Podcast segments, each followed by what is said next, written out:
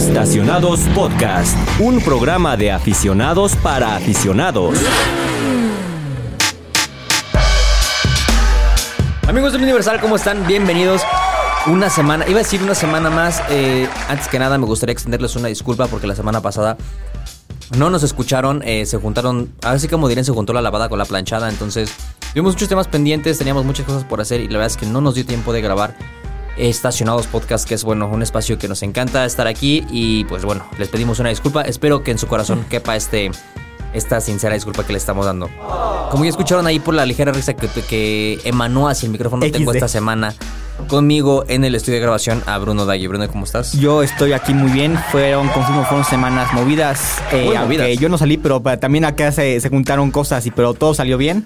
Eh, de hecho, aquí a mi derecha tengo una silla vacía, la cual parece que estoy acariciando eh, con, eróticamente, pero no es así. Eh, lo, lo extrañamos, la verdad es que lo Exacto. extrañamos, pero ustedes no nos creían sinceramente la cantidad de eventos y de cosas que hay que hacer estos días. Lamentablemente esta semana no se encuentra con nosotros Raúl Silva. Pasó a mejor vida. Exactamente, porque está en Barcelona. Está, está mejor porque está en Barcelona Exactamente. justamente manejando el Volvo EX30. Eh, ya más adelante les damos detalles de este modelo, pero pues bueno, en este momento se encuentra Raúl por allá y posiblemente el jueves que escuchen ustedes este podcast van a tener todavía información en redes sociales y demás porque Raúl va a seguir por allá, así que los invito a que se pongan al pendiente. Eh, Bruno tiene las redes sociales a la mano, como siempre, entonces las va a dar. Chequenle, métanse, échenle un ojo, vale mucho la pena. Denle like a todo lo que ponemos. Y pues nomás les recuerdo que en Twitter estamos como arroba eautopistas, en Instagram como eautopistas, en Facebook como el Universal Autopistas y en TikTok como arroba autopistas-el Universal.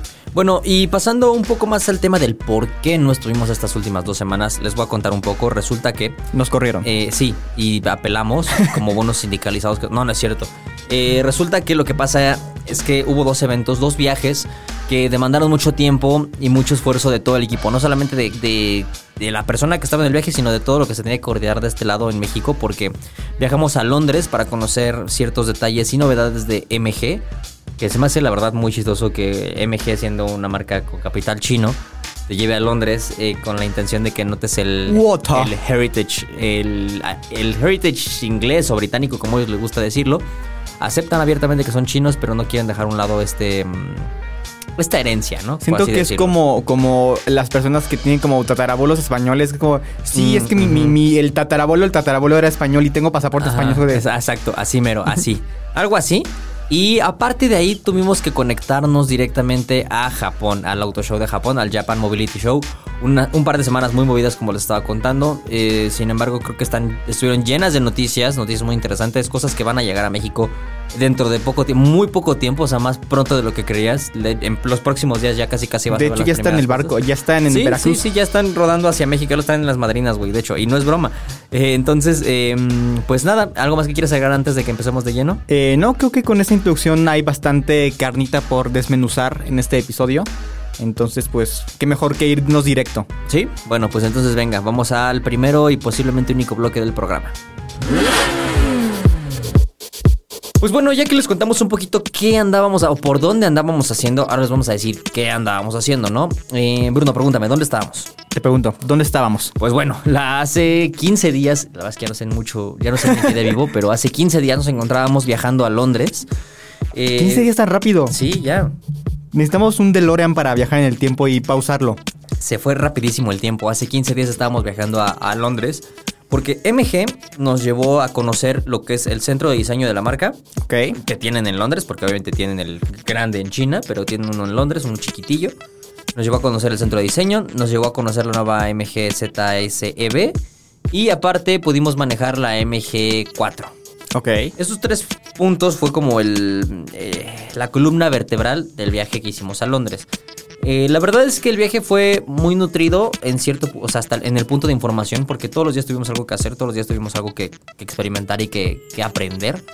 Eh, si quieren, vamos a ir por partes un poquito y vamos a ir tocando cada uno de ellos. El primero es que eh, lo primero que conocimos fue el centro de diseño de la marca, eh, que es un centro de diseño avanzado. ¿A qué se refieren con esto? Tú ubicas, no sé si te acuerdas, güey, cuando eras morro o cuando eras niño y querías ver un producto nuevo, lo buscabas así en Google. Por ejemplo, en mi caso era Xbox 720, güey, o la nueva Xbox ajá. 2007, güey. Y te salían conceptos así bien raros, güey, así control con siete brazos y 24 botas, así.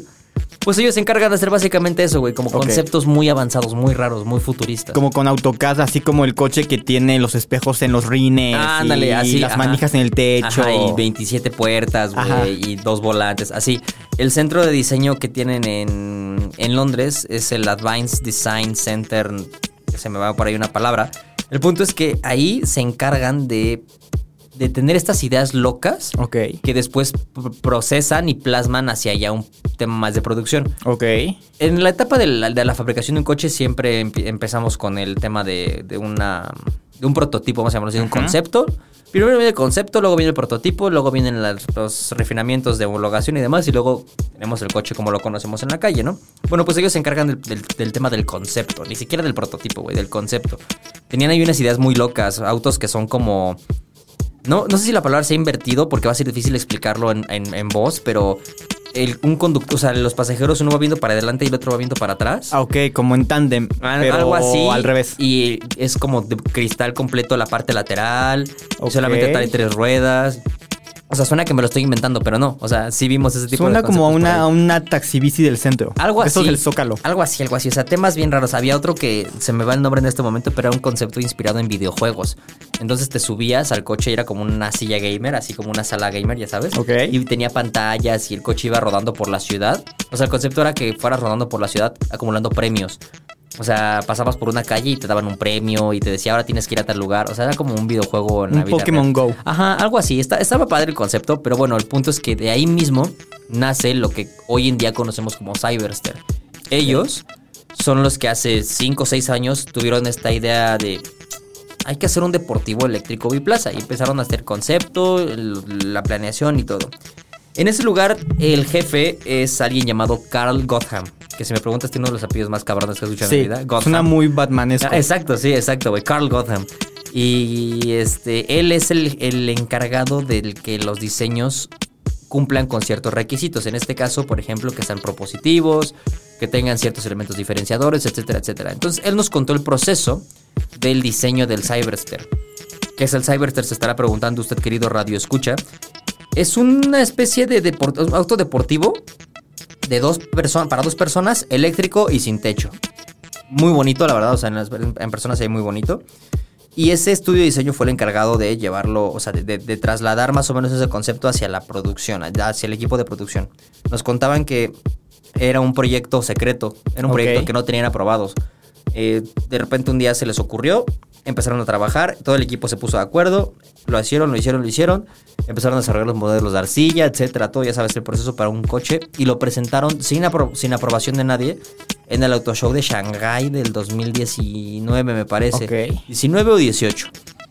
Y ahí fue donde el jefe de Psych Motors, que Psych es la compañía dueña de MG, que son los chinos básicamente, les dijo, ah, me late la idea, cámara, háganla realidad. O sea, fue de estas historias, ya sabes, como de... Cuando le pides permiso a tu mamá de ir a la fiesta 10 minutos antes. Ajá, algo así, algo así. Ellos aplicaron la de más vale pedir perdón que pedir permiso y le salió bien. Y al final del día, pues en ese lugar pues, pudimos conocer todo este, todo este proceso de diseño, ¿no? En ese lugar también tenían aparte una MG4 versión como... De estas que preparan como para cron- con- cronómetros, Ajá. para carreras contra cronómetro, ya Ajá. sabes, es High Climbs, o sea, como Pikes Como Peak o como Goodwood y así.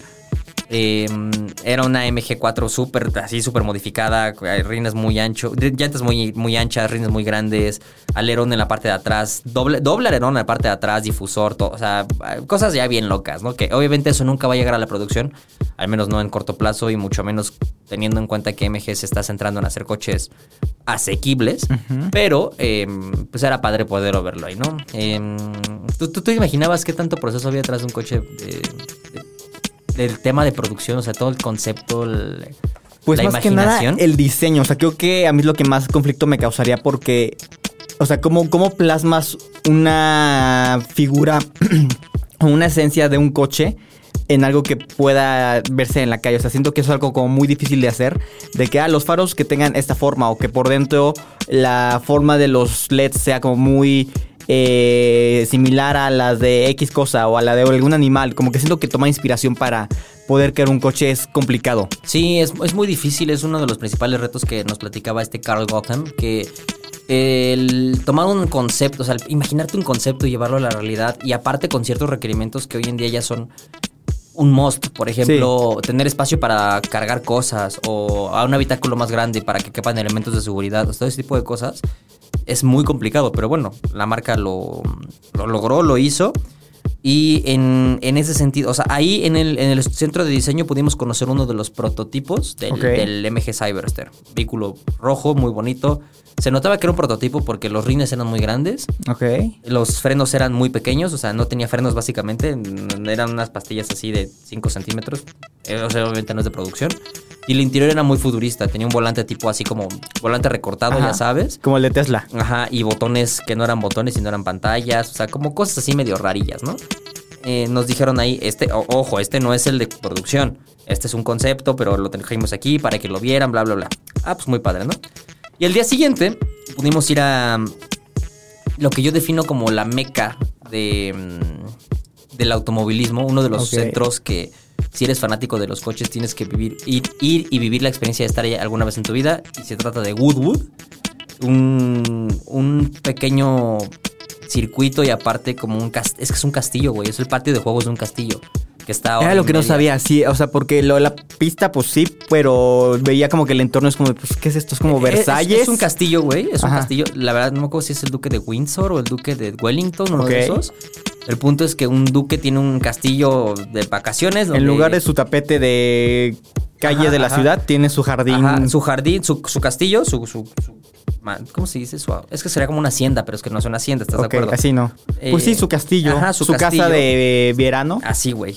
Súper bonita, enorme y todo, donde tiene este icónico High Cliff, que es una carreterita donde cada año se hace el Woodwood Festival of Speed, que es cronometrar a ver quién sube más rápido. Y aparte tiene una pista de carreras, güey, en la, en la parte de atrás. Eh, bueno, fuimos a Woodwood y ahí conocimos el MG Cyberster. Ahí lo pudimos ver ya en persona en la versión de producción. Es un coche muy bonito, obviamente ya tenía los rines de buen tamaño, llantas de producción, ya tenía frenos bien, ya tenía la el interior, el volante en- entero, el interior con botones, todo, todo bien, todo bien. Algo que me llamó mucho la atención del coche es que se mantienen las puertas tipo tijera, algo que yo pensé que iba a ser solamente de concepto. O sea, de estas que se abren así como hacia arriba, ya sabes, así como alitas. Sí. Para, el para la versión de producción se van a mantener. A mi gusto le añade como este toque mm, Especial. especial diferente, ya Ajá. sabes. Y, y creo que está muy bonito. No te puedo decir cómo, lo- cómo se siente manejarlo porque no pudimos hacerlo. Lamentablemente nos contaban que es hasta ahorita el único ejemplar que tienen como para mover y no pueden arriesgarse a que algo le pase. Entonces solamente fue como de véanlo, siéntanlo, siéntense, toquen, pero pues no... No lo muevan. pueden, exacto, no pueden moverlo, ¿no? Eh, por lo que tengo entendido y por lo que nos dijo la marca, este coche, el MG Cyberster, sí va a llegar a México. Ok. Va a llegar el próximo año a mediados finales. No tienen un precio establecido, pero em, nosotros más o menos platicando ahí entre colegas calculábamos que puede, según nosotros puede llegar por ahí del millón. O sea, quizá bajititito del millón y ya estamos como muy en, en el límite. Y creo que podría ser una buena opción, güey. Al final del día, no tiene una competencia. Es el único de Sí, su ¿no? clase. No hay otro Roadster biplaza. roadster- Eléctrico. Eléctrico, o sea, Roadster es convertible, pues entonces no tiene techo. Eléctrico, eh, tracción integral, güey. eh, Ma- 500, 500, cab- 500 kilómetros de autonomía. Va a tener como 520 tantos caballos de fuerza. O sea, creo que es, es un único en su especie, ¿sabes? Lo único similar que se me ocurre, aunque esa gasolina es un Z4. Ándale. Pero creo que es un poco menos potente, ¿no? Sí, y el Z4 no tiene tracción integral. Sí, no. Y el Z4 mm, no es tan propositivo estéticamente. O sea, si tú lo ves en persona, está muy bonito, muy padre, muy, muy padre. La verdad es que creo que es de los mejores aciertos en cuanto a diseño. Quizá la gente me va a criticar y va a decir, es que tú... La chinofobia, chinos", vaya. Ya, sa- ya sabes. Pero al final del día, aplaudo que MG se esté aventurando a hacer ese tipo de cosas. O sea, que tenga dos polaridades, ¿sabes? El, yo te vendo el MG5, te vendo el MG ZS, pero aparte te puedo vender un Algo más pasional. Claro, sí, un Cyberster, que es ya un vehículo dedicado a- al manejo y a, a una experiencia per se, ¿no? Ok. Como añadido, así como la cerecita del pastel, pudimos ponerle a pruebas ahí en un circuito, en un circuito muy chiquito, el MG4, Ok. que es una crossover coupé diferente, vamos a llamarlo así porque es muy cuadrada.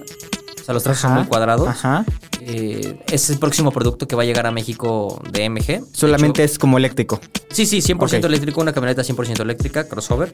De hecho, si, si tú buscas por ahí en internet, ya hay MG4 en México rodando, ya hay Sí. fotos en México Ya rodando. me salieron por ahí. Eh, Entonces, digamos que la- el calendario de los lanzamientos de MG va a ser MGZS EV, que ya está en México, ya lo puedes ir tú. eh, Ya lo puedes apartar, a de partir hecho. la siguiente semana ya lo puedes ir a comprar o apartar. MGZS EV, MG4, que es eléctrica, y luego el MG Cyberster el próximo año, ¿no? Ok. Y eh, retomando un poquito el tema del MG4, lo puedes manejar dos, tres vueltas. No prendes mucho en ese, en ese tiempo. Lo único que te puedo decir que me llamó la atención es que el diseño en persona es muy bonito. Repito, MG lo está haciendo muy bien. Se ven muy padres sus coches, se ven muy diferentes y eso lo aplaudo. El interior es malo, la verdad. Está, está raro, está mal diseñado. El volante es muy grande, muy cuadrado. Es difícil girar porque es literal como un cuadradote, entonces está muy raro. Siento que tienes mucho espacio, pero muerto. O sea, no, no tienes nada. No aprovechable. Exacto, no aprovechable. O sea, tienes mucho, mucho espacio entre el asiento del copiloto y el del y el tablero, pero no hay nada. O sea, deberías de tener espacios para guardar algo. Nada de nada. Y pues de ahí en fuera nada. Eh, MGZSEB, como ya lo dije, va a llegar a México. Ya está en México, básicamente, ya lo puedes ir a apartar. El precio está cercano a los 637.900 pesos, si no me equivoco. Es una camioneta con 173 caballos de fuerza. po- Poquito más de 400 kilómetros. No, menos de 400 kilómetros de autonomía. Poquitito menos de 400 kilómetros de autonomía. Se me hace un buen producto para aquel que está buscando una camioneta subcompacta electrificada. Sin embargo, y eso siempre vamos a decir la verdad, por 10 mil pesos más te llevas un Volvo X30, que creo que es mucho mejor en temas de Sí, diseño, sí. seguridad, tecnología. Y se es un coche completamente nuevo. Es una plataforma dedicada a un coche eléctrico y no solamente un coche de combustión transformado a electricidad. Pero bueno, ¿quién soy yo? para- Habrá que manejar a los dos. Ahora que, que rece Raúl que nos cuente el Exacto, EX30. Exacto, exacto. Y nosotros la siguiente semana manejamos eh, El ZS eléctrico. Entonces podremos ya más o menos darnos una idea, ¿no? ¿Alguna duda que tengas hasta ahorita? El del MG4 es, es como una camionetita, porque en fotos se ve como un hatch, se ve como un león o como un golf, pero entonces es como una camioneta. Es más como una camioneta, sí. Ok, O sea, entonces las proporciones se engañan en imágenes. es como un Kia, como un Kia EV6, el Ajá, EV6, ajá. que al final del día es como un hatchback crecido. Sí. Así, o Ok, sea, pero con proporciones ok. más camionetescas, si lo quieres ver de cierta manera. Y de ese no hay precio ni detalles finales, pero Llega. de que llega, llega. Entonces, lo que decían del. Porque alguna vez me tocó ver un eh, ZS eléctrico hace como cuando llegó MG a México, Ajá, que sí, estaba en homologación. Pero pues ya, ya llegó el momento y creo que, o sea, esperar como dos o tres años, creo que le sirvió para tener, como, vengan, ahí van todos los eléctricos, tomen. Sí, tres años. Yo también me acuerdo haber visto ese MG, Z, bueno, el, el ZSB eléctrico hace dos años más o menos. Sí. Eh, que en ese momento dijeron, no, no, no, este nada más es como para homologaciones internacionales y bla, bla, bla. Pero bueno, al final del día se animaron a traerlo. Está bien, al final del día, como siempre he dicho, el consumidor es quien gana porque tiene más opciones, tiene Claro. más abanicos de, op- de oportunidades. El segmento de las crossovers es muy peleado y si el- además le añades el tema de la electrificación aún más, está creciendo muchísimo y creo que la marca sí o sí tenía que estar ahí por presencia, o sea, Sí. tenían que estar ahí. Y no lo están haciendo mal, o sea, han tenido un crecimiento muy grande, han sido exponencialmente hablando, han crecido muchísimo. El porcentaje no lo tengo a la mano, pero es muy Sí, han crecido mucho. Este año plantean cerrar, creo que poquito menos de 100 mil ventas, o sea, Órale. La, la verdad es que es un plan muy ambicioso. Sí. Pero, pues, al final del día no se me hace descabellado. Creo que MG lo está haciendo bien. Con sus debi- debidas reservas, la verdad. eh, hay que ser sinceros. Temas de calidad, tal vez. Temas del servicio postventa que se quejan mucho en redes. Pero la marca está trabajando en ello. Está trabajando en ello. Están conscientes. Siguen como diciendo, nos sabemos que tenemos este tipo de problemas en la cadena de... mm, De suministro, De suministro. aguántenos tantito a resolver esto. Así es, exacto. Pero sí creo que sí, además este año, en lo que va, han lanzado RX5, MG1 y... RX5, MG1. ¿Qué otra cosa? ¿Qué otra cosa? ZSB, pues ya lo van a traer. ZSB. Entonces sí vienen con todo, literalmente. De, ah, el facelift de ZS. ZS. HS también. A- HS, la plug-in hybrid. Ajá. O sea, Han tenido un montón de movimiento este año. Así es, así es. Y eso solamente habla de que la marca pues está haciendo muchas cosas, güey. Está, está bien, están movidas, está viva. yo creo que MG tiene mucho futuro en el país. Sí. Pero bueno, em, pasemos al siguiente bloque para hablar de Japón, ¿te parece? Venga. Va. Y bueno, ahora que estamos en, en Londres, en Europa, eh, pues un poquito como que a la mitad del globo terráqueo tocó dar el brinco hacia Japón, la tierra de Mario Bros. y la tierra de Rápidos y Furiosos 2. Tokio, la 3, la 3, tres. la 3. Ajá. Entonces allá no es MG porque MG es chino, pero estás muy cerca de los orígenes de MG. Pero fuiste con otras marcas a ver otras cosas. Entonces, ¿qué fuiste a Ajá. ver? Eh, de Londres nos conectamos hacia el Japan Mobility Show, que se Ok. efectúa, como su nombre lo dice, en Japón, pre- precisamente en Tokio. En Tokio. Creo el que es- auto show de Tokio. Básicamente podría ser nombrado como el auto show de Tokio, exactamente. Pero este nombre de Japan Mobility Show es reciente, ¿no? Es, es nuevo. O sea, yo porque- recuerdo que antes así era Sí, sí, claro. de es, es Tokio. nuevo porque mm, ya no es un auto show solamente. Ya es un lugar donde todas las marcas presentan sus conceptos de movilidad y soluciones y etcétera. O sea, Ah, ok. Ya no solamente es de Si la aquí está el coche, motito, exacto. el robot. Scooters, motos, robots, sillas de ruedas, flotantes, güey. Órale. Cosas muy fumadas, muy, muy fumadas. Eh, pero sí, viajamos a Japón, viajamos 14 horas de Londres a Japón eh, para mm, estar ahí en el Japan Mobility Show. ¿Qué es esto? Como les decía, es una especie de, escaparate donde las marcas más, más, en, más en específico las asiáticas, o sea, las japonesas, presentan todos sus avances tecnológicos que no están o sea, no están ni cercanos a la producción. O sea, no te los imaginas ya de que mañana estén rodando, no, para nada.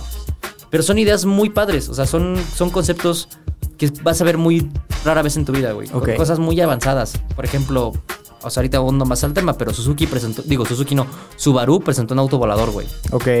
Un como dron gigante con cinco hélices, volador, güey, está, está rarísimo. Eh, Suzuki presentó como unos robotcitos, unas, como unas sillas de ruedas con piernas que pueden subir escaleras y ¡Qué subir, cagado! o sea, está muy padre, muy muy padre, güey. El punto es que eh, nosotros fuimos a la cobertura con Suzuki y con Nissan. Ok. Yo fui por Suzuki, Fernando fue por Nissan, Fernando Real, un saludo a Fernando, que seguro nos está El dueño del. Seat Ibiza FR. El dueño de todos los Seats y Visas del mundo. Eh, justamente lo invité el día de hoy al podcast, pero pues tenía otras cosas más importantes que hacer, supongo yo. Entonces, si Fernando está escuchando esto, espero que eh, te quedes calvo. Espero que te quedes calvo próximamente.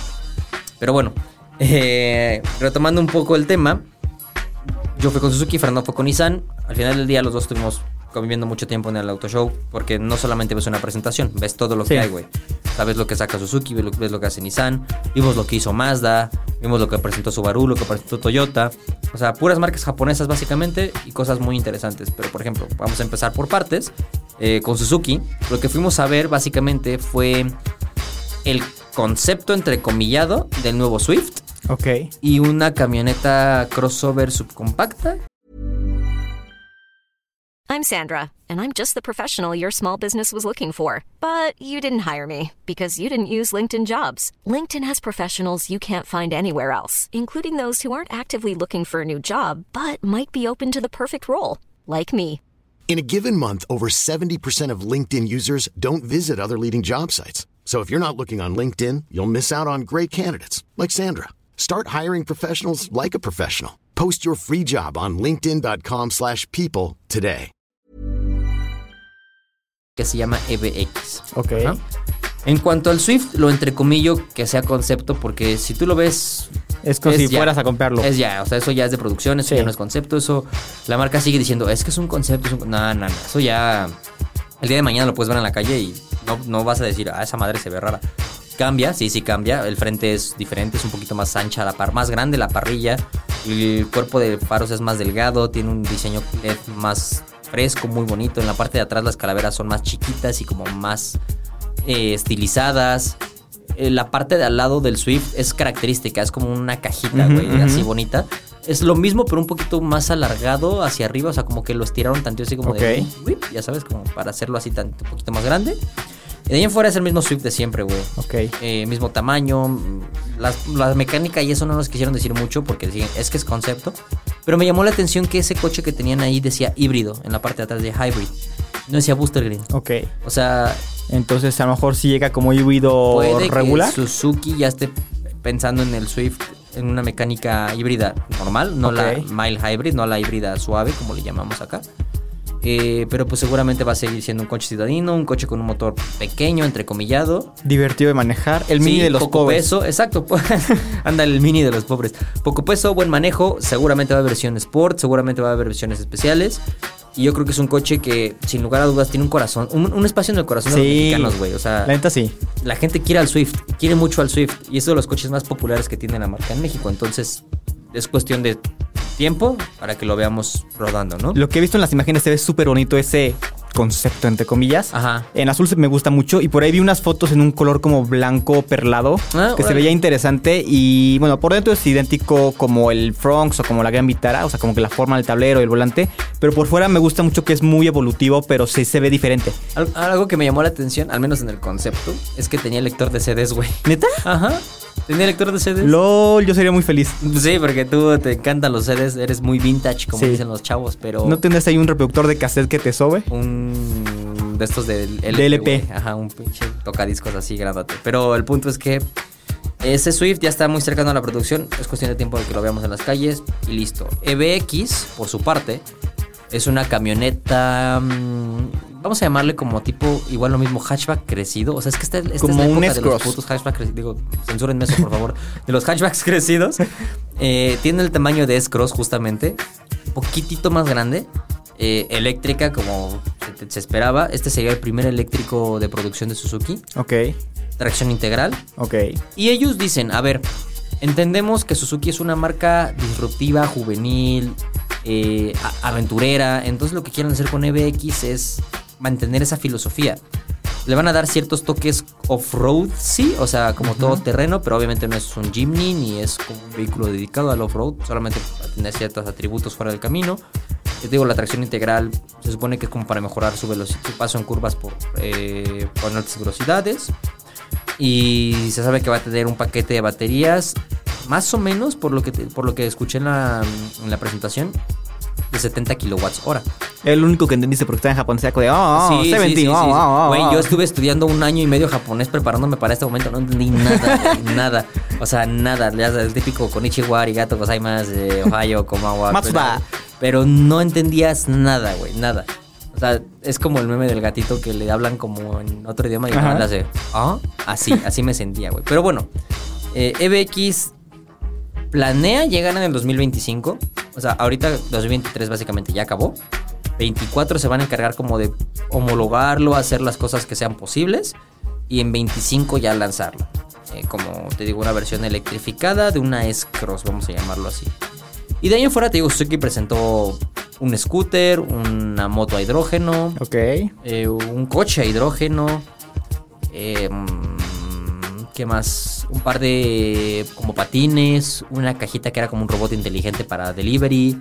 Cosas así, o sea, mm, interesantes, chistosas, vamos a llamarlo así. O sea, que en México vemos muy distantes, pero por ejemplo en Japón sí son muy funcionales, güey. Ok. Los robotcitos o las motitos y cosas así que sí, sí, sí ves allá. O sea, en verdad sí ves como ese tipo de desarrollos. Pero aquí en México pues nunca, ¿no? Así que eso no, no es que no nos importe, pero simplemente lo vemos muy lejano. Por su parte, Nissan presentó una de las cosas que a mí más me emocionaron, la neta, porque yo soy fan. El Suru Buen Camino 2035. Exactamente, güey. El nuevo March. eh, March Nismo, güey. Con motor V8. No, no es cierto. Eh, Nissan presentó una serie de conceptos bajo la familia Hyper. O sea, digamos que el, el- el nombre es. El apellido es Hyper y el nombre es lo que viene después del Hyper, ¿no? Así como Hyper X cosa.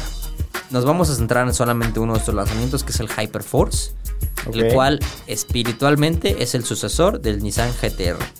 Muchos especuló durante mucho tiempo que el GTR ya no iba a tener un futuro, que el GTR ya lo habían matado, que el GTR no iba a volver nunca más. Por ahí después vino el problema de, o sea, esto más bien esto fue despuesito el problema de Carlos Ghosn. Eh, ¿Te acuerdas que. Le pusieron Una telenovela. Exactamente, se terminó escapando en una. Deberíamos hablar de esto en un podcast, güey, por cierto. Que se terminó escapando del país en una caja de instrumentos. Muy raro, pero bueno. Eh, entonces Nissan como que no estaba concentrado en hacer ese tipo de, de vehículos, sino estaba concentrado en hacer aquello que le dejara dinero para poder salir de todo el desmadre que traía, ¿no? Ahorita que ya están un poquito mejor, vamos a llamarlo entre comillas, se atreven a desarrollar el concepto del Hyperforce, que es básicamente el nuevo Nissan GTR. O sea, ellos no te dicen abiertamente, es un GTR, pero solamente ves el, o sea, ves el concepto y eso inmediatamente dices, güey. Claro. Tiene O los- sea, esto no pasa por un Versa. Claro, e icónicamente tiene los cuatro círculos atrás, ya sabes, las cámaras, dos círculos acá, dos círculos acá, el alerón, güey, las formas cuadradas, el perfil como de un ladrillo, o sea, es un GTR, aunque la, gente, la- aunque, la, aunque la marca no lo quiera aceptar abiertamente, es el nuevo GTR, ¿no?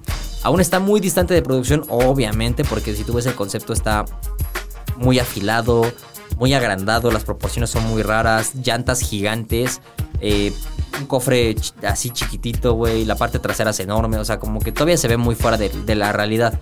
Pero si mantienen ciertas cosas de ese diseño, como por ejemplo las calaveras que están incrustadas como en la carrocería, o sea, no se ve como la diferencia entre... entre- una pieza y otra. Exacto, sino como que están dentro de la carrocería. Y la carrocería prende del color. O sea, eso está, Ajá. eso está muy padre, güey. Eso está muy padre. Las puertas también abren así como. Para arriba, como Lamborghini mariposa, murciélago. güey, así, así, así. Eh, creo que es uno de los conceptos más atrevidos que he visto en los últimos años. Porque ellos dijeron: Esto es lo que podemos hacer. O sea, esto es lo que vamos a hacer en el futuro. Va a ser nuestro nuevo deportivo. Va a ser desarrollado con la, de, la, de la mano con Polyphony, eh, que son este departamento de software que hizo Gran Turismo, el videojuego Ajá, Gran Turismo, eh, van a desarrollarlo en la mano con ellos para hacer todo el tema como de interfaces y sonidos y experiencia de usuario. Eh, y al final del día creo que va a ser una propuesta muy interesante. 1300 y tantos caballos se calcula. Obviamente eléctrico, Sí. tracción en las cuatro ruedas. Y pues hasta ahorita ha sido como lo más Destacable de Nissan. destacable de Nissan en temas de conceptos. sí. Ahí mismo presentaron otros dos Hyper, una camionetita y un como off-road rarillo. Pero eso ya está, o sea, sí se ven como que esos no les encuentro un, un- Una utilidad. No, no les encuentro un espacio en el, en el catálogo de Nissan, ¿sabes? Porque al final del día el GTR es el GTR, güey, es una leyenda que la gente va a seguir buscando y la gente va a seguir atrac- sintiendo atracción por eso, ¿sabes? Este concepto como te digo off-road y esta como minivan rara, no, o sea, creo que no. Igual estoy equivocado, pero eso es lo que vimos de Nissan. Y eh, aparte, una de las presentaciones que más me sorprendió, genuinamente más me sorprendió, fue la de Mazda. Eh, no sé si viste las fotos o... o El lo- Iconic lo que- SP. Lo que lanzaron. Todo el mundo pensaba y especulábamos que iba a ser como un adelanto del MX5. Ajá. O sea, que iba a ser la nueva generación del MX5. Porque cuando avisaron que iban a presentar algo, mandaron un teaser. Que eran como dos calaveras chiquitas, como dos círculos chiquitos. Que eran como muy similares a los del MX5. Y todo el mundo dijo, MX5. el MX5, No hay duda. No hay duda. Llegamos al, al stand de Mazda y estaba repleto, güey. O sea, repleto, no cabía ni un alma. Todo el mundo estaba es- esperando a ver qué iba a lanzar Mazda. Entre que esperamos y entre que se movía la gente acá y demás, empieza la conferencia y tenían el coche tapado como con una seda blanca. Y se veía a lo lejos proporciones de un MX5. O sea, yo sí dije, sí va a ser el nuevo MX5, güey, porque se tiene un cofre alargado, tiene una parte trasera cortita. Muy corta. O sea, sí se veía como un deportivo. Presentan el- los, lo que viene para la marca, etcétera, etcétera. Y destapan el coche. Cuando destapan el coche, vemos por primera vez el Iconic SP. No se había visto antes, nadie lo había visto, güey. O sea, bueno, obviamente gente de la marca, ¿no? Pero no Era un pasó. secreto. como- exacto, no pasó como estas veces de que se filtró por ahí, güey, o de que eh, lanzan antes un teaser entre sombras, o nada. Nadie sabía nada del, del Iconic SP, güey. Y es un coche precioso, o sea, increíble verlo en persona porque las proporciones son, son perfectas, güey. O sea, si, si- si yo tuviera que describir al coche deportivo perfecto sería ese, güey. Cofre alargado, habitáculo chiquito, güey. Rines que encajan perfectamente con la parte lateral, güey. Una parte trasera así como cortita y como con una caída muy bonita, güey. Obviamente es concepto todavía. Pero si algo ha caracterizado a Mazda durante muchos años es que los conceptos no están tan, Tan despegados de la sí. realidad. O sea, tú viste el concepto del Mazda 3 y Sí. ves el Mazda 3 de producción, se parece, güey. Sí. Concepto de CX30 y 3X30 de producción, se parece. Entonces tengo mis esperanzas y mi fe puesta en que Iconic SP, el concepto, se va, Va a parecer muy a aquel vehículo de producción que sea. Porque yo me atrevo a decir y a apostar que este no es el nuevo MX5, güey. O sea, genuinamente lo ves y no es un MX5, no tiene las proporciones de MX5, no tiene esta esencia de MX5, güey. Es un coche completamente diferente. Como un RX8. Justamente, es lo que decíamos. Este puede ser la puerta de entrada para que la familia RX regrese al, a Mazda, ¿sabes? Porque bajo el cofre tiene un motor rotativo, como lo tenían anteriormente los RX. que para quien no sepa, un motor rotativo no es nada similar a lo que conocemos hoy en día en los motores normales. Es un dorito dando vueltas, Es básicamente. básicamente exacto. Si ustedes imagínense un triángulo eh, con sus- todos sus lados iguales y en el centro del triángulo un agujero. Ese agujero mueve el triángulo como en círculos para que ocupe espacios de combustión. Es un, es un concepto muy raro, como el, güey. el- el equivalente a los cilindros, Ajá, que no es ajá. un cilindro, sino es una cavidad. Exacto. Sí, es una cosa muy, un poco extraña de explicar en voz, pero... Eh, El motor se desplaza a grosso modo moviendo el triángulo, güey. O sea, Ajá. el triángulo girando, eso es lo que genera la energía para que el coche se mueva, básicamente. Bueno, pero pues, que a ver, es gasolina, es diésel, Sí, es sí, sí. eléctrico, No, es... eso voy. Anteriormente ok. los RX eran muy criticados porque eran unos motores muy contaminantes. Porque quemaban mucho aceite. Para que un, er- un motor rotativo funcione necesitas mucho aceite. Porque la fricción es demasiada. Y es un espacio tan pequeño que sí tenías que estar consumiendo mucho aceite. Eh, con el nuevo concepto este Iconic SP regresa el motor Wankel, el motor rotativo, pero ahora es a base de combustibles renovables, o sea, combustibles limpios de emisiones. Ok, Mazda no especificó mucho, pero dijo que podía usar hidrógeno o biocombustibles, güey. ok. Entonces, lo que hace aquí no es que el motor genere la energía. O sea, el motor no mueve las llantas más bien, sino que el motor genera la energía Energía eléctrica. que alimenta a unas baterías para que las baterías muevan las llantas. Así como el e-Power de Nissan. Es básicamente un e-power. O sea, si lo quieres de cierta manera es un e-power. O sea, un eléctrico con un generador incluido eh, que solamente funciona para hacer eso, literal, crear energía, generar energía para cargar las baterías y que el coche mueva con eso. Es un concepto muy interesante. No sé cuándo vaya a estar en las calles, calculo un par de años todavía. Igual, te repito, se ve muy cercano a, produ- a producción, para al final del día no deja de ser un concepto. Muy bonito, el interior precioso con unos detalles azules increíbles. Eh, las, las puertas igual abren así en forma de mariposa. O sea, yo creo que todos se pusieron de acuerdo para Sí. que abrieran igual este última presentaciones. Pero un coche muy padre, muy, muy bonito. Muy bonito. Y para los que son muy fijados como Fred Chabot, se dieron cuenta que el color rojo que presentaron también es un rojo nuevo, güey. O sea, no es un rojo. No es tan cereza, es como más vibrante. ¿Quién sabe? O sea, yo la- si, me- si te soy sincero, no lo distingo. Para mí, Ok, es rojo y ya. no, no, o sea, hay de rojos a rojos, güey, pero todos los rojos Mazda se me hacen muy iguales, güey. Me van a crucificar tal vez por decir esto y Fred Chabot quizás está parado de pestañas. Pero sí, eso, básicamente fue eso. Por ahí te digo, Subaru presentó un auto volador. Literal, un auto volador. Y si volaba, o sea, si estaba... Nah, era el concepto en una grúa, güey. La Ah, grúa lo movía. Yo pero- dije, no, capaz que sí se armaron algo... No, nos enseñaron un video, güey, de que estaban probando el coche como en, un- en una pista de despegue de aviones. Eh, pero no, o sea, el coche en sí, per se, no, no, no, no lo vimos ahí. Ok. Estaba el facelift de Le Borg, que si no me equivoco, Le Borg es el una versión de impresa. Ajá, como un vagoneta. Exacto.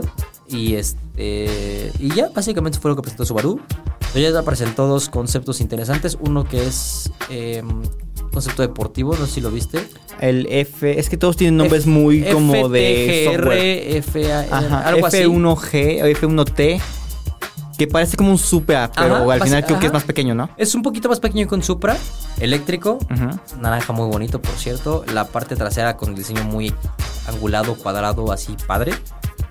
Y no, o sea, como buen concepto no hay mucha información en realidad. Y lo otro que presentó Toyota que me llamó mucho la atención fue una pickup que es como modular, güey. O sea, una pickup que tiene diferentes variantes o, Ok. o- o utilidades. Que, por ejemplo, la idea de esta camioneta, tampoco hay muchos detalles, pero la idea de esta camioneta es que por la mañana pueda servirte para algo, por las tardes para otra cosa y por las noches para otra cosa, güey. Ok. Está padre, está interesante el concepto. eh, ya veremos cómo se desarrolla, pero en mi idea no es malo, ¿sabes? O Sí, sea, no. Tener como tres coches en uno, güey. O sea, imagínate, en la mañana tienes que ir por tus. Es una minivan. Ajá, tienes que ir por tus niños o llevar a cinco niños a la escuela. Entonces, la, así, minivan lo llevas. En la tarde tienes que ir a hacer outdoor, no sé, vas a ir a escalar una montaña, güey. Entonces cambias y te llevas tus equipos. Y en la noche pues, lo quieres de coche normal. O sea, creo que Qué está, curioso. Está, está interesante eso. Sí, está, Me late. está- está interesante, pero pues es más o menos lo que vimos a ver a Japón. Eh, algo que te haya llamado la atención. Eh, los K-Cars, esos me siento que son Muy juguetes. chistosos, güey. Están, muy se ven chistosos en fotos. Los ves en todas las esquinas, en todas las calles, en todos los lugares. O sea, no hay, no puede pasar más de dos segundos sin que veas un K-Car. Son chiquititos, son cagadísimos, muy espaciosos por dentro. Siento que es como un ladrillo volteado. Ajá, pintado un de ladrillo rosa. parado, güey, sí, ajá. Eh, pero de ahí en fuera, o sea, Japón es una tierra de muchos contrastes en cuanto a los coches, güey. Porque puede pasar un K-Car y atrás pasa un GTR R34 Ok. super tuneado así bien cabrón, güey. O Atrás pasa, atrás del GTR pasa una Mamavan y atrás de la Mamavan pasa un Supra así con motor 2JZ reventando así. Con neón en el piso. o sea, la cultura de coches japonesa me sorprendió, me dejó enamorado. Se nota que aman los coches, o sea, se nota que en Japón aman los coches y, y los quieren y los toman como parte de su cultura, güey. No, para ellos no solamente son un, Un transporte. Ajá, no solamente es algo que los va a llevar de aquí a allá, sino es algo que en verdad cuidan, quieren, aman, desarrollan. Tenía, tenía la idea de acudir a Daikoku. Es lo que te iba a decir, que si había sido al estacionamiento de Aikoku. Ya no pude ir, güey. Ah, Fue un- todo un problema entre que nos estafaron y entre que no. O sea, sí nos estafaron básicamente porque compramos un tour que te llevaba a Daikoku y no fue a Daikoku. Eh, pero bueno, eh, se Perfecto. intentó, se hizo el intento, se hizo el intento. Daikoku es, hubiera sido un lugar muy padre para conocer todo el tema del tuning. Es donde se está inspira, es donde se inspiraron para hacer Mm, todo el Rápidos tema de y Furiosos, Furioso, Tokio claro. y la madre. Entonces, hubiera valido mucho la pena, pero pues no se pudo al final del día. Y manejar en Japón, ¿no manejaron o sí manejaron? No se puede, güey. Fíjate que estuvimos investigando y tu licencia mexicana No vale. para Japón. Entonces, si dijeras, bueno, pues saco una internacional. Sí, pero la internacional tiene que estar validada o respaldada por la licencia que tienes en tu país. Ok. Y vuelves al mismo punto. Japón no reconoce la licencia mexicana. Entonces iba a servir para nada. Aún así, si tengas una licencia internacional, te dicen, pues es que no me sirve, güey. O sea, no- virtualmente no puedes manejar en Japón una licencia mexicana. Si tienes una licencia estadounidense o europea, Europea, maybe sin sí. pedo, pero no puedes. Chale. Sí, es triste. Sí queríamos manejar algo, pero pues ni modo. Así es eso. Entonces usaron transporte público, ya que a falta de coche, Sí, los metro, los taxis, camiones. los taxis son muy buenos. Ah, que usan guantecitos, ¿no? Con Porque son todos elegantes. güey. Y así te dicen, por favor, súbase, te hacen reverencia, güey. Y tienen sus telitas como de, Ajá, de abuela. Sí, exacto, güey. Te están cubiertos como en su cobertor así de, de crochet de abuela, así, perfecto. Qué O sea, cagado. Increíble. Quedé enamorado de Japón. Espero volver. Neta, es un, un lugar increíble. Y pues ya, o sea, al final del día eso fue lo que, lo que nos tuvo atareados estas dos semanas, güey. Y aquí, por acá, pues no hubo tanto movimiento, estuvo tranqui todo. Todo, tranqui. Todo tranqui. Andabas en llamas, andabas en llamas. Un poquito andaban llamas, pero no, todo se resolvió. Todo estuvo bien. Y nada, qué, qué- qué buenas experiencias, la verdad. Sí, sí, sí. eh, no sé si tengan las redes sociales a la mano para que Pero la gente las sí. escuche. Y si tienen alguna duda, algún comentario, alguna alguna experiencia que nos quieran contar respecto a, por ejemplo, si han ido a Japón. Sobre qué comer o qué no comer. güey. Eh, Sobre los lanzamientos que presentaron en el Auto Show, bueno, Japan Mobility Show, o lo de Londres, que nos las dejen ahí. Eh, pues mira, aquí las repito. En Twitter nos pueden encontrar como arroba eautopistas. En Instagram como eautopistas. En Facebook como el Universal Autopistas. Y en TikTok como arroba autopistas guion bajo el Universal. Perfecto, pues pasemos al cierre, ¿te parece? Me parece perfectísimo.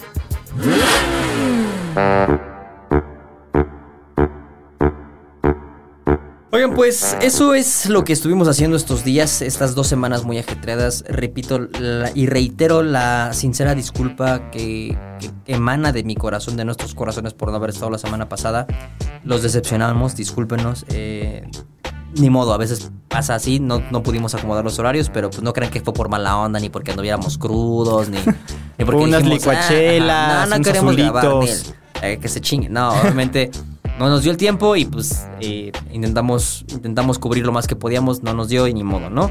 Bruno, ¿algo que quieras agregar? Eh, nada más que muchos domos arigatos y thank you en británico por, por escucharnos ahora sí de regreso en esta semana. Y estén atentos todavía a lo que se vienen eh, estas próximas semanas, este mes de noviembre que todavía parece que va a tener muchas cosas. Sí. Y marcas nuevas, coches nuevos, cosas por ahí que no spoilaremos. Pero sí cosas que no han visto todavía en el mercado. Van a, van a venir, van a llegar. Entonces estaremos ahí presumiendo todo lo que hay. Sí, es curioso porque parece que las marcas dijeron octubre y noviembre vamos a hacer todo, güey. O sea, todo lo que no habíamos hecho en todo el año, venga estos Ahora. dos meses, güey. Tenemos, ahorita Raúl está en Barcelona. Tú te vas a ir a Carolina del Sur. Ajá. Eh, luego, ¿qué más tenemos pendiente por ahí? Algo con Cancún y Cupra. Tenemos eso, tenemos varios lanzamientos locales aquí, tenemos varias pruebas. Entonces, como dijo Bruno, pues sí, los invitamos a que estén al pendiente de todo lo que estamos haciendo en nuestra. ¿Tienes tus redes personales a la mano? Tengo Las tuyas, mis- las tuyas, las güey. mías, mías, personales mías de mí, claro que sí. Ajá, para que la gente te busque y vea también lo que haces. tú, Para que la gente me busque y vea los memes que veo que subo. Ajá, lo que compartes. En, en Instagram estoy como Bruno Daggio, D-A-G-I-O, que es mi apellido. Y en Twitter ex Twitter, porque ahora es X. X. Estoy como arroba bruno-dayo, entonces pues por ahí andaremos. Estoy más activo en, tu- en Instagram, la verdad, porque siento que Twitter desde que lo compró tu tío Moss, Hey, it's Danny Pellegrino from Everything Iconic. Ready to upgrade your style game without blowing your budget? Check out Quince. They've got all the good stuff shirts and polos, activewear, and fine leather goods, all at 50 to 80% less than other high end brands. And the best part? They're all about safe, ethical, and responsible manufacturing. Get that luxury vibe without the luxury price tag. Hit up quince.com slash upgrade for free shipping and 365 day returns on your next order. That's quince.com slash upgrade. Como que es hate, Sí, perdió, perdió ahí un toque, ¿no? perdió magia. Yo también soy muy- mucho más activo en Twitter, fíjate. Y ahora en TikTok también. Entonces, eh, a mí si me quieren seguir o buscar para que vean lo que estamos haciendo, en Instagram soy luis.vilchis97. En Twitter o X, Luis bajo Vilchis. Y en TikTok, Luis.vilchis. O sea, ahí ven todo lo que estamos haciendo recurrentemente y casi siempre son temas de coches, ¿no? Uno que otro meme por ahí, la verdad es que Sí. he de aceptar. Pero bueno, eh, muchas gracias por escucharnos esta semana. Una lástima que no estuvo Raúl con nosotros ni Se Fernando para poder platicar. Esperemos que la siguiente semana ya esté fresquecito, venga recién bañado, recién así, ya sabes, despertado. Que no esté deseando Ajá, que no esté, que no traiga jet lag también, porque... eso, que siempre mata. Eh, Exacto. Y eh, pues nada, nos escuchamos la siguiente semana. Muchas gracias por estar aquí con nosotros. ¿Algo que más que quieras decir? Eh, nada más, ¿No? sigan escuchándonos, no se olviden de nosotros. Bien, y yo voy a agregar el ya siempre confiable de Raúl. Nos vemos Nos en el tráfico. En su honor, Raúl, me estoy presionando. Hasta donde quieras que estés, te mandamos un fuerte abrazo. Nos vemos la siguiente semana. Bye. Estacionados Podcast, un programa de aficionados para aficionados.